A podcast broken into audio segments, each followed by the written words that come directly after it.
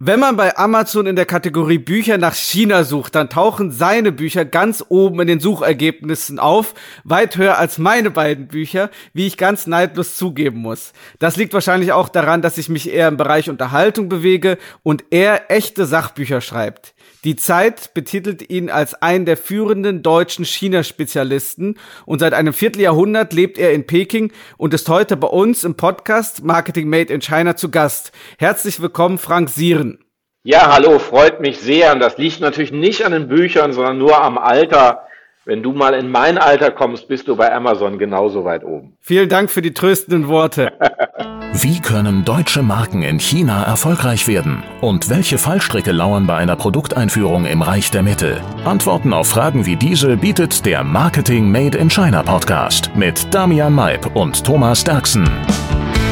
Ja, herzlich willkommen, Frank. Hallo. Du lebst seit 1994 in Peking, wenn wir unserer Recherche trauen können. Bericht uns doch mal über deinen Weg nach China und warum du das Land dann nicht mehr verlassen wolltest.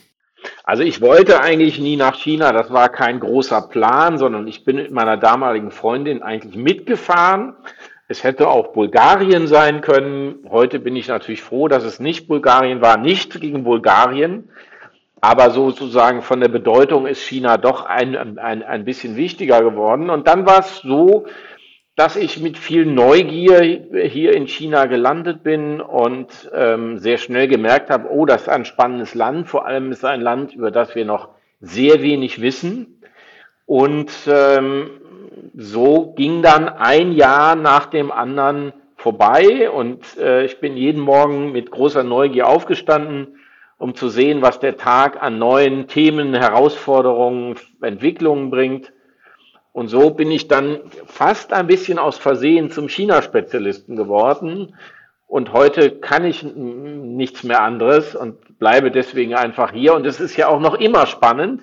Und erstaunlicherweise weiß man in Deutschland eben noch immer sehr wenig über China, weil China sich viel schneller weiterentwickelt, als ähm, wir ähm, etwas über China in Deutschland lernen.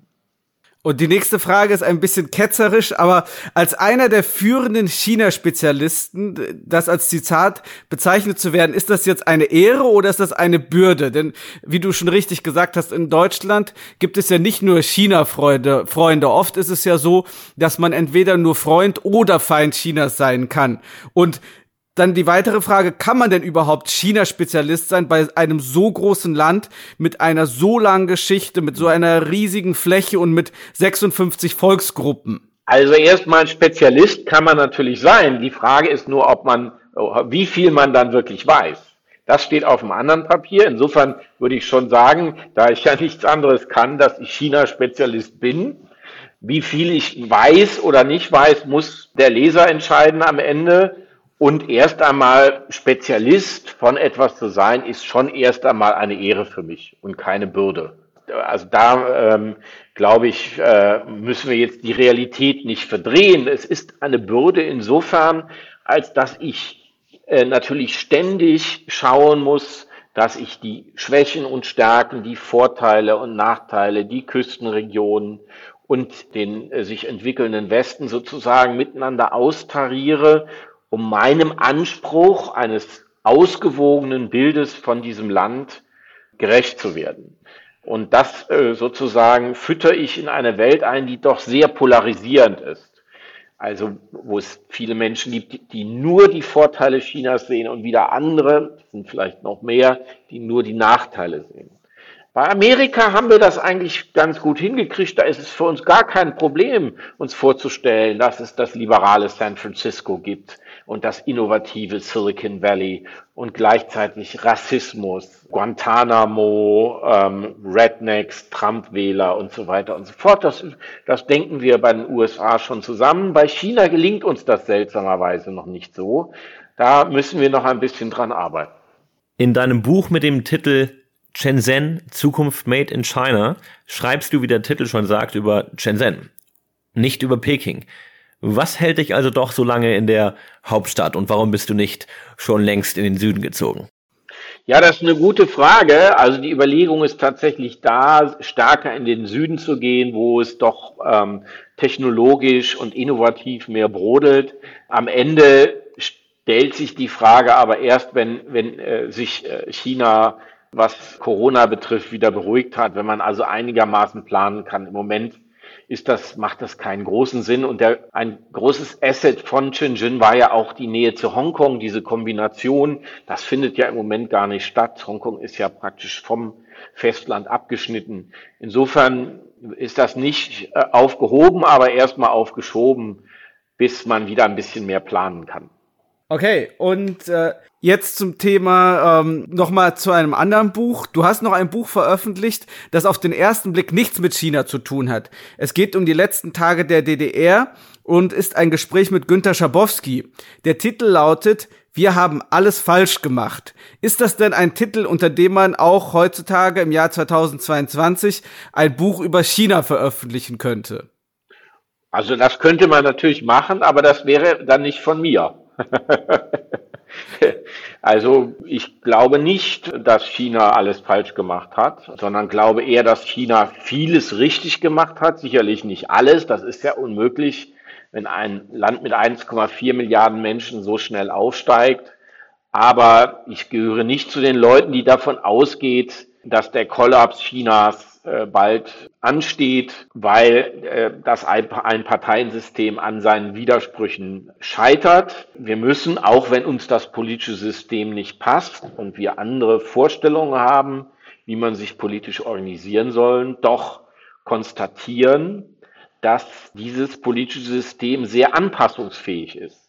Sonst hätte es die vergangenen wenn man jetzt mal die Ma Nach-Mao-Zeit nimmt, die vergangenen rund 40 Jahre nicht so erfolgreich überstanden. Man darf ja nicht vergessen, ähm, am Ende der Mao-Zeit war praktisch, äh, äh trug prakt China praktisch nichts zur Weltwirtschaft bei. Inzwischen haben äh, die Chinesen einen Anteil an der Weltwirtschaft von 18 Prozent. Nur zum Vergleich, ähm, Russland hat etwa drei Prozent und ähm, Indien auch nicht viel mehr. Also das ist schon eine ziemliche Erfolgsgeschichte und da kann man jetzt, finde ich zumindest, nicht die Überschrift drüber setzen, wir haben alles falsch gemacht. Sondern das war ja für ein Buch, für ein Buch über ein politisches System, das ja gescheitert war und wo man sich dann die Frage gestellt hat, ähm, wo ich äh, in, die, in, in diesem Buch mich mit Günter Schabowski frage, was war eigentlich was waren die Schwächen des Systems, warum hat es äh, am Ende nicht funktioniert.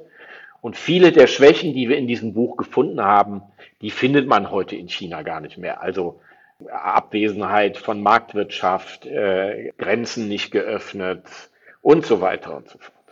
Ah ja, das ist ja interessant. Äh, vielen Dank für die Antwort. Ich hatte eigentlich äh, die Frage so gemeint. Also ich habe das Buch nicht gelesen, leider, muss ich zugeben. Und das ist wohl ein Zitat von Günter Schabowski. Meine Frage zielte darauf hinaus, müssen wir aus deutscher Sicht denn sagen, wir haben alles falsch gemacht, was unsere Beziehungen zu China angeht? Also das war die Frage, ah, die Richtung, verstehe. in die ich eigentlich meine Frage stellen wollte. Nein, auch da würde ich sagen, haben wir nicht alles falsch gemacht. Das ist ja eine schwierige Situation. Man muss sich ja mal vorstellen, dass äh, mehrere hundert Jahre westlicher Vorherrschaft da zu Ende gehen. Also wir, die Minderheit des Westens, manche sagen sogar die weiße männliche Minderheit des Westens, die konnten die Spielregeln der Welt bestimmen. Mal mindestens 200 Jahre, wenn nicht sogar länger. Diese Phase geht jetzt vorbei und das bedeutet natürlich eine gigantische Umstellung. Äh, weil wir die, die, weil sich die politische und wirtschaftliche Macht verlagert, wir aber gleichzeitig eng wirtschaftlich, aber am Ende dann auch politisch miteinander verbunden sind. Und das ist natürlich keine einfache Situation. Da kann man nicht erwarten, dass man sozusagen bei einer Entwicklung, die es ja in der Weltgeschichte jetzt ähm, äh, so eigentlich noch nicht gegeben hat. China war ja mal Weltmacht, aber doch sehr stark für sich nicht dran interessiert, die Spielregeln der Welt mitzubestimmen. Das ist jetzt anders. Insofern haben wir eine komplett neue Situation. Was sich doch zeigt, ist vielleicht eine Sache, dass es keinen Sinn macht, zu versuchen, China über Sanktionen in eine bestimmte Richtung zu zwingen. Also da, ähm, dafür ist China zu groß. dass es vielleicht stattdessen Sinn macht, auch wenn man größere Differenzen hat, weiter im Dialog zu bleiben und diese Differenzen anzusprechen und zu versuchen, für einen für beide Seiten gangbaren Weg zu finden. Uns muss allerdings klar sein, dass die Chinesen, und das hat jetzt gar nichts mit Kommunismus und Ideologie zu tun, sondern das hat mit der chinesischen Geschichte zu tun und der schieren Zahl der Bevölkerung, 1,4 Milliarden Menschen, dass natürlich der chinesische Entwicklungsweg nicht eins zu eins dem europäischen oder dem amerikanischen Entwicklungsweg entsprechen kann. Die haben andere Vorstellungen, die haben in ihrer Geschichte andere Dinge erlebt und deswegen, weil sie im 19. Jahrhundert mal eben die industrielle Revolution verpennt haben und weil dadurch die Stabilität des, des Landes in, ins Wanken geraten ist und dann im Anfang des 20. Jahrhunderts bürgerkriegsähnliche Zustände waren. Aus diesen beiden Gründen ist der Regierung heute ganz, ganz wichtig, auf der einen Seite die Zügel in der Hand zu haben und eher mehr zu kontrollieren als weniger. Und auf der anderen Seite wollen sie nie wieder einen dieser großen Innovationszyklen verpassen. Und das sind zwar für unsere Sichtweise widersprechende Bewegungen, aber die gibt's jetzt nun mal parallel und in der Form ist diese parallele Entwicklung ziemlich einmalig. Da müssen wir uns drauf einstellen, müssen schauen, wie, wie ticken die Chinesen und sie da abholen. Aber ich glaube, dass da noch viel Raum ist für unsere Wertvorstellungen, unsere Vorstellung von zivilgesellschaftlicher Beteiligung, von Rechtsstaatlichkeit, von Pressefreiheit. Da ähm, äh, würde ich denjenigen, die jetzt sagen, äh, äh, Wandel durch Handel ist gescheitert, würde ich denen antworten, das ist viel zu früh. Das Land hat erst ein Pro-Kopf-Einkommen von Rumänien. Das muss sich noch lange entwickeln. Und ähm, ich bin eigentlich ziemlich zuversichtlich, dass die Schwerkraft der Entwicklung dann doch in diese Richtung geht, äh, in die ich, die ich eben beschrieben habe. Ja, sehr spannend, Frank. Helmut Schmidt hat sich als Bundeskanzler und in anderen Funktionen intensiv und über 30 Jahre mit Chinas Führungselite beschäftigt und ausgetauscht. Gemeinsam habt ihr das Buch Nachbar China veröffentlicht. Das war jetzt schon 2006, also doch schon etwas länger her. Ähm, aber wie kam es zu dieser Zusammenarbeit und was sind die wichtigsten Erkenntnisse, die der Leser daraus mitnehmen sollte? Naja, das, also, das kam im Grunde ganz einfach zusammen. Ich habe ein, ein Buch über das erste Buch über China geschrieben und Helmut Schmidt hat sich schon viele Jahrzehnte vorher, schon seit Ende der 60er Jahre für China interessiert, war ja dann auch als einer der ersten europäischen Politiker bei Mao, nach Franz Josef Strauß, seinem politischen Kontrahenten, wie er äh, damals noch bedauert hat. Und so haben wir halt angefangen, uns auszutauschen. Und ich habe eben dann sehr viel gelernt. Das war eigentlich eine Art Lehrlings-Meister-Verhältnis oder Großvater-Enkel-Verhältnis. Und er hat mir sehr viel erklärt. Ich habe sehr viel gelernt darüber, wie viel Zeit Prozesse brauchen. Ich habe sehr viel gelernt darüber, wie man wichtige Trends von unwichtigen Trends unterscheidet. Und dann haben wir im Grunde, haben wir uns entschlossen, dann aus diesen Gesprächen ein Buch zu machen.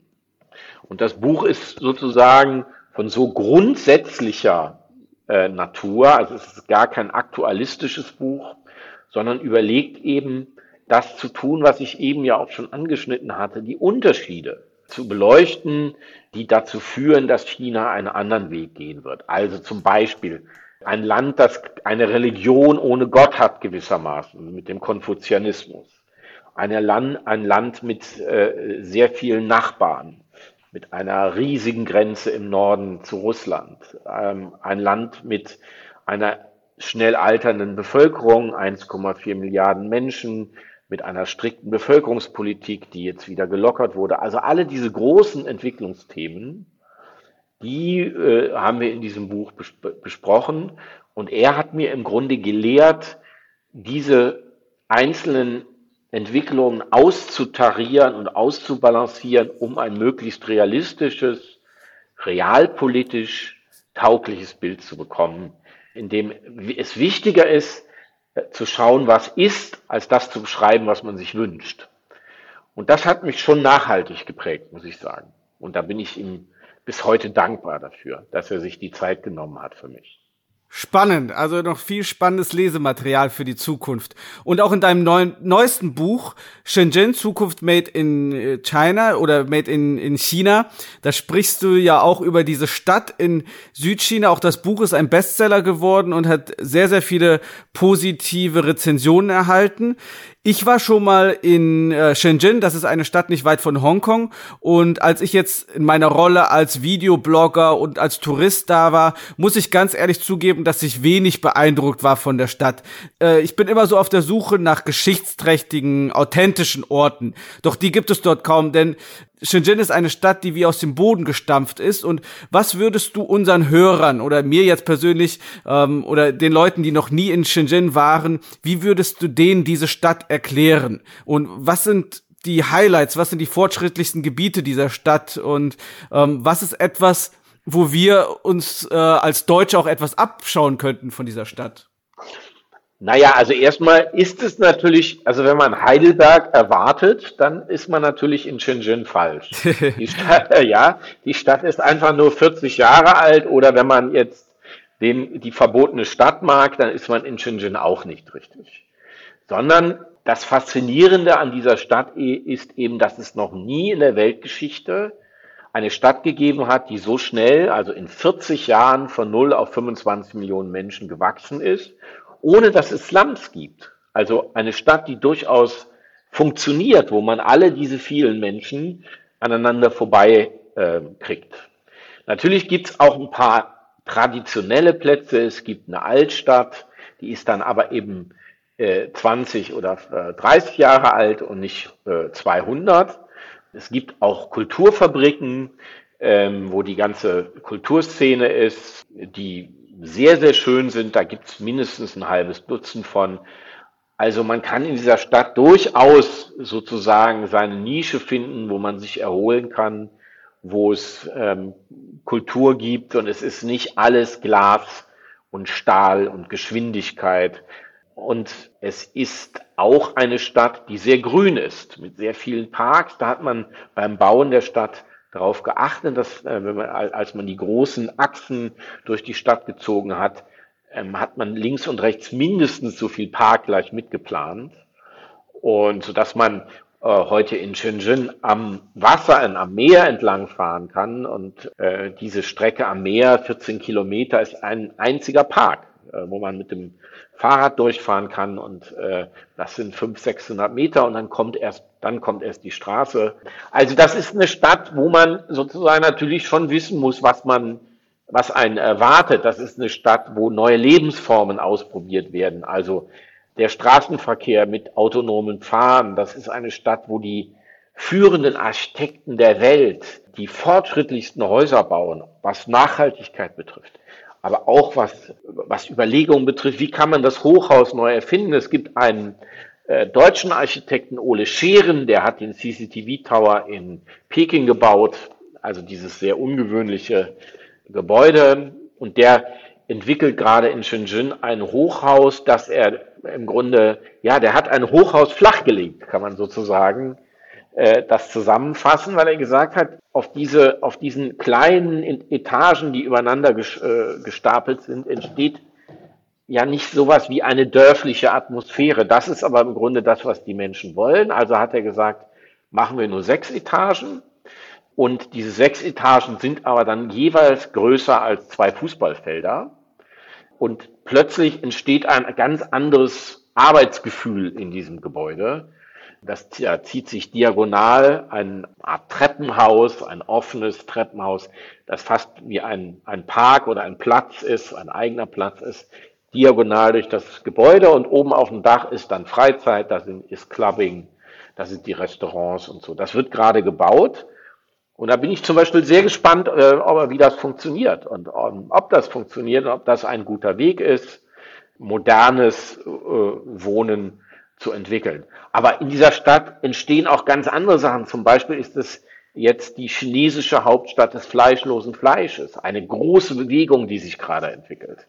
Ähm, vegetarisches Essen. Da hat China eine lange buddhistische Tradition. Du hast eben gesagt, du findest diese Traditionen, das Alte nicht so in Shenzhen. Also beim Essen ist das eben da und da gibt es junge Start-ups, die sammeln alte buddhistische, vegetarische Rezepte aus den Klöstern und machen sie mit moderner Technologie zu fleischlosen Massenprodukten. Ganz spannende Geschichte. Der Druck, äh, unter dem das entsteht, ist ganz einfach, weil wenn die Chinesen genauso viel Fleisch pro Kopf essen wie die Amerikaner, dann brauchen wir uns mit dem Thema Stoppen des Klimawandels gar nicht mehr zu beschäftigen. Das heißt, da ist ein großer Reformdruck drin.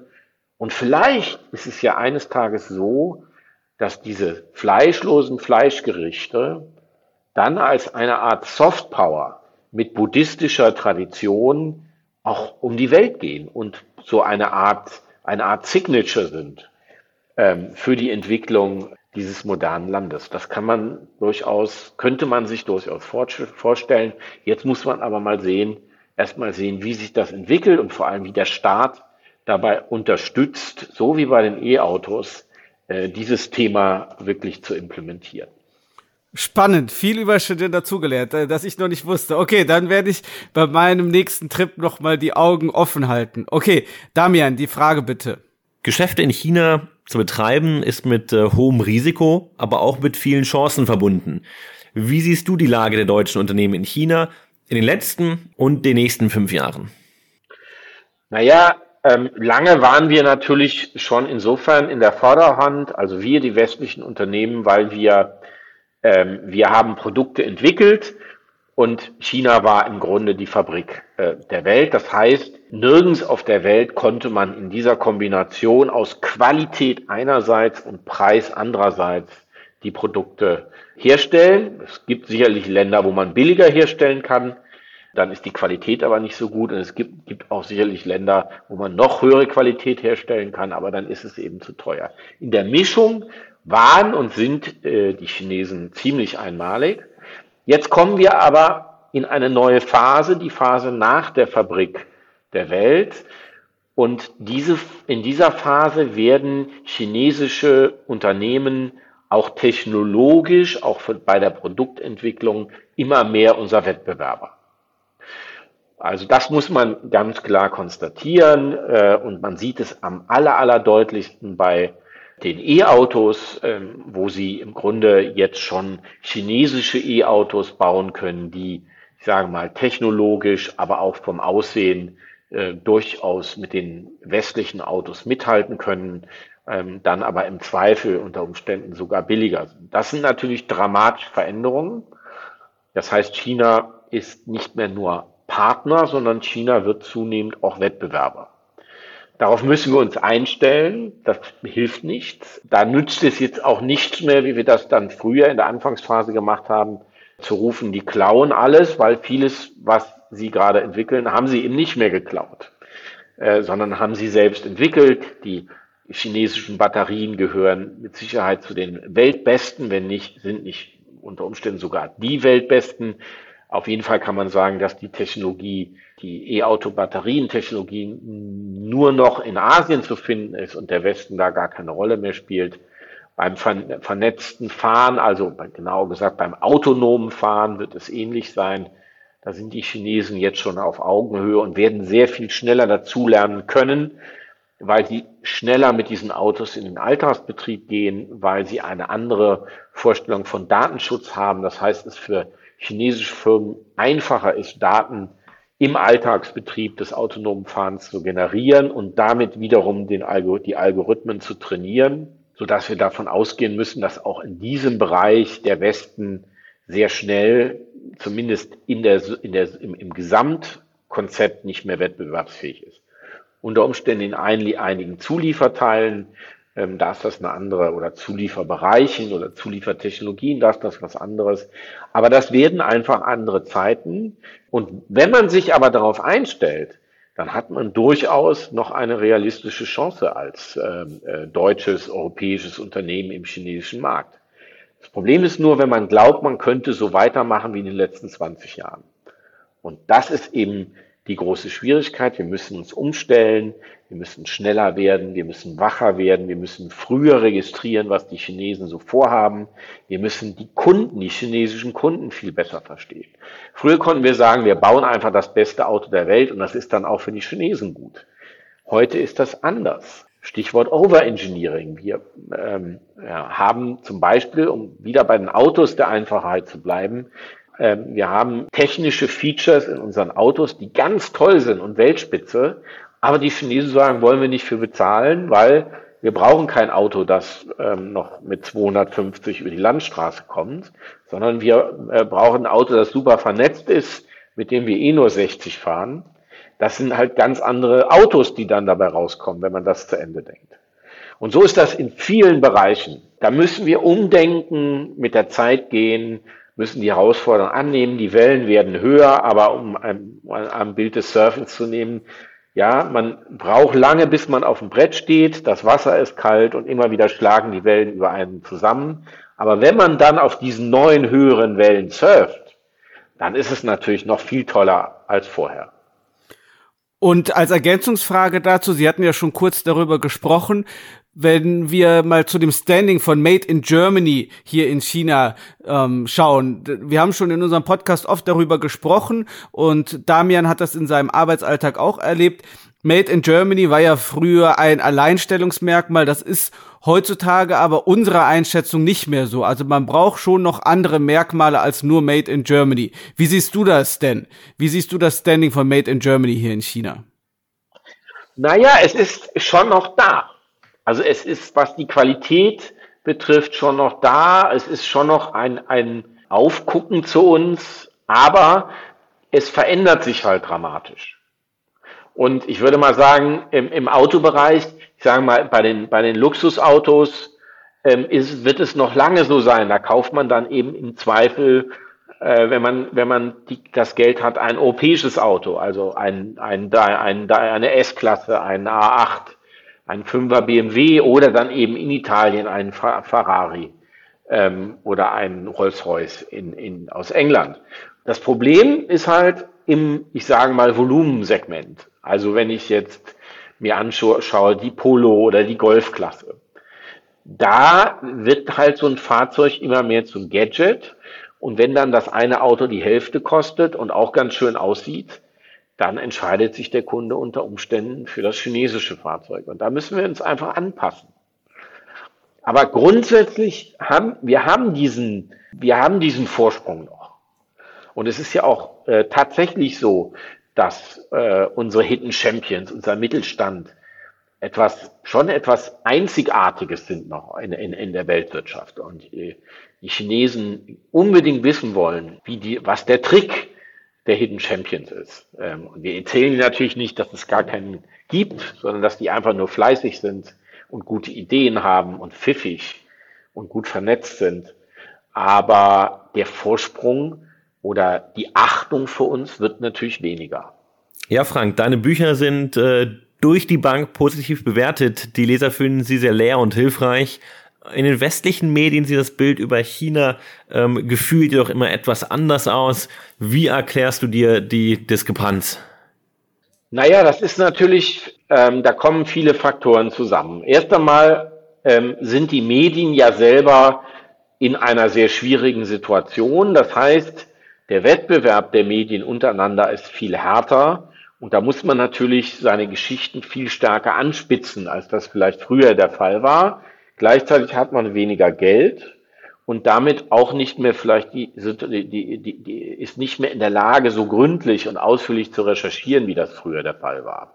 Und diese Kombination aus lauter sein in weniger Zeit, die führt natürlich dazu, dass man Themen zuspitzt. Und da muss man aber fairerweise sagen, wir empfinden das natürlich besonders im Bezug auf China, aber das ist natürlich, was andere Themen, andere Weltregionen betrifft, nicht völlig anders.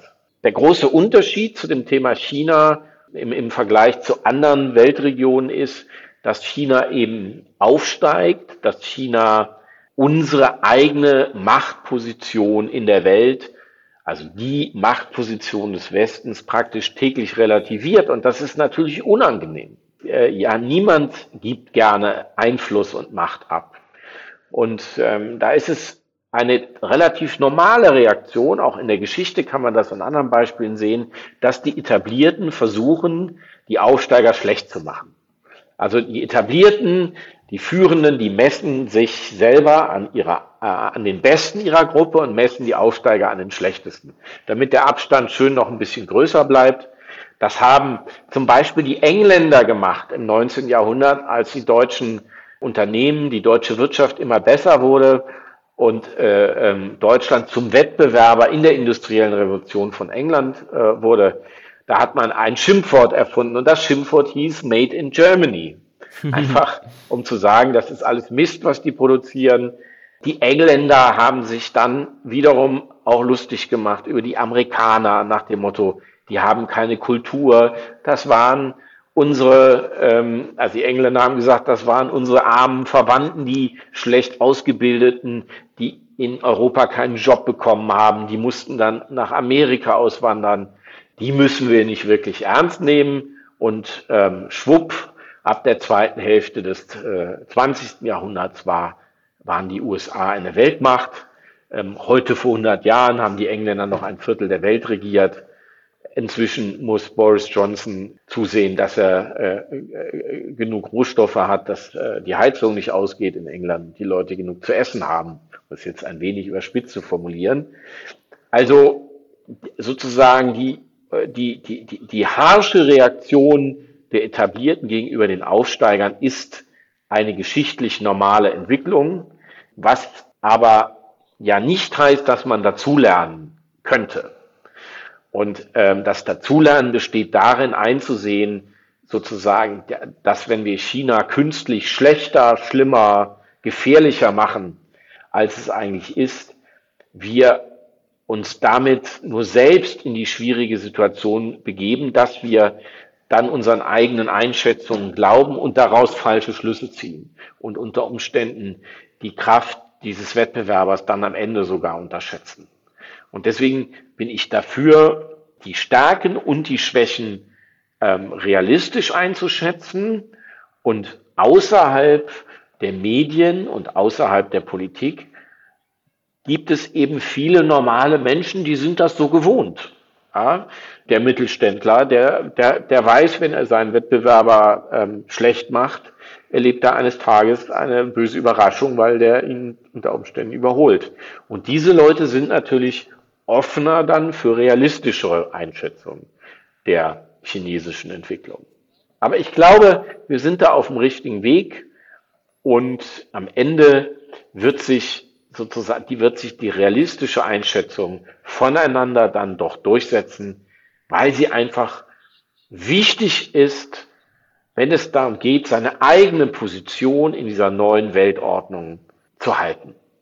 Denn eines ist klar, ähm, es geht nicht etwa um Wirtschaft oder Werte, sondern Wirtschaft und Werte hängen sehr, sehr eng zusammen. Ähm, das heißt, wenn wir keine funktionierende Wirtschaft mehr haben, wenn wir international nicht mehr wettbewerbsfähig sind als Deutschland oder noch besser als Europa, dann sitzen wir auch nicht mehr am Tisch, ähm, wenn es darum geht, die Werte der neuen Weltordnung auszuhandeln. Warum auch? Warum sollte uns jemand an den Tisch bitten, wenn wir dann völlig unbedeutend geworden sind? So wie China Anfang des 20. Jahrhunderts oder noch bis weit ins 20. Jahrhundert hinein praktisch keine Rolle gespielt hat, weil es ähm, keinen Beitrag zur Weltwirtschaft leisten konnte und auch keine Armee hatte, die international eine Rolle gespielt hat.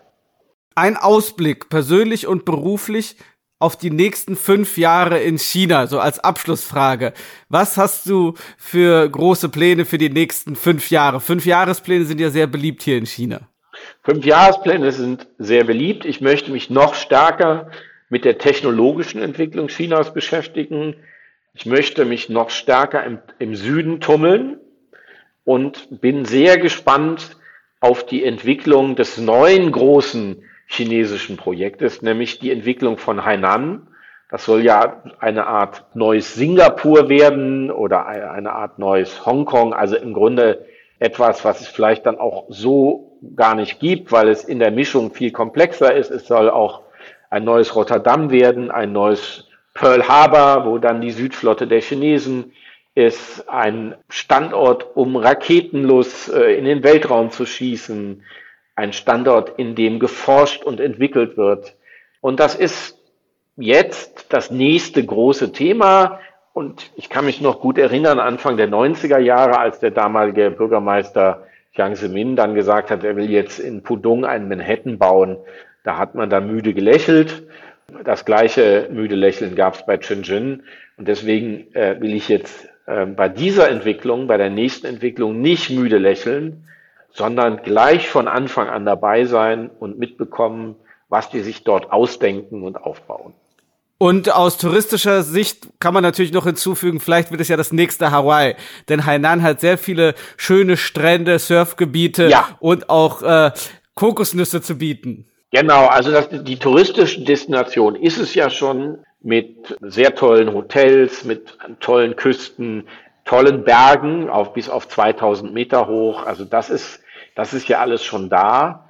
Und ähm, jetzt soll aber im Grunde eine urbane Entwicklung da noch oben drauf gesetzt werden. Frank Sieren, vielen, vielen Dank für die interessanten Einblicke. Einer der führenden China-Spezialisten im Interview bei uns bei Marketing Made in China. Es waren sehr spannende Einblicke und wir freuen uns vielleicht äh, auf, wenn noch, noch mehr Fragen auftauchen, auf ein zweites Gespräch in der Zukunft. Sehr gerne. Dann vielleicht haben wir schon Neuigkeiten über Hainan und wie sich das entwickelt hat. Sehr, sehr gerne jederzeit und ähm, vielleicht können wir das dann auch ja mal vor Ort in Shanghai machen. Genau. Schöne Grüße nach Peking. Schöne Grüße nach Shanghai. Tschüss.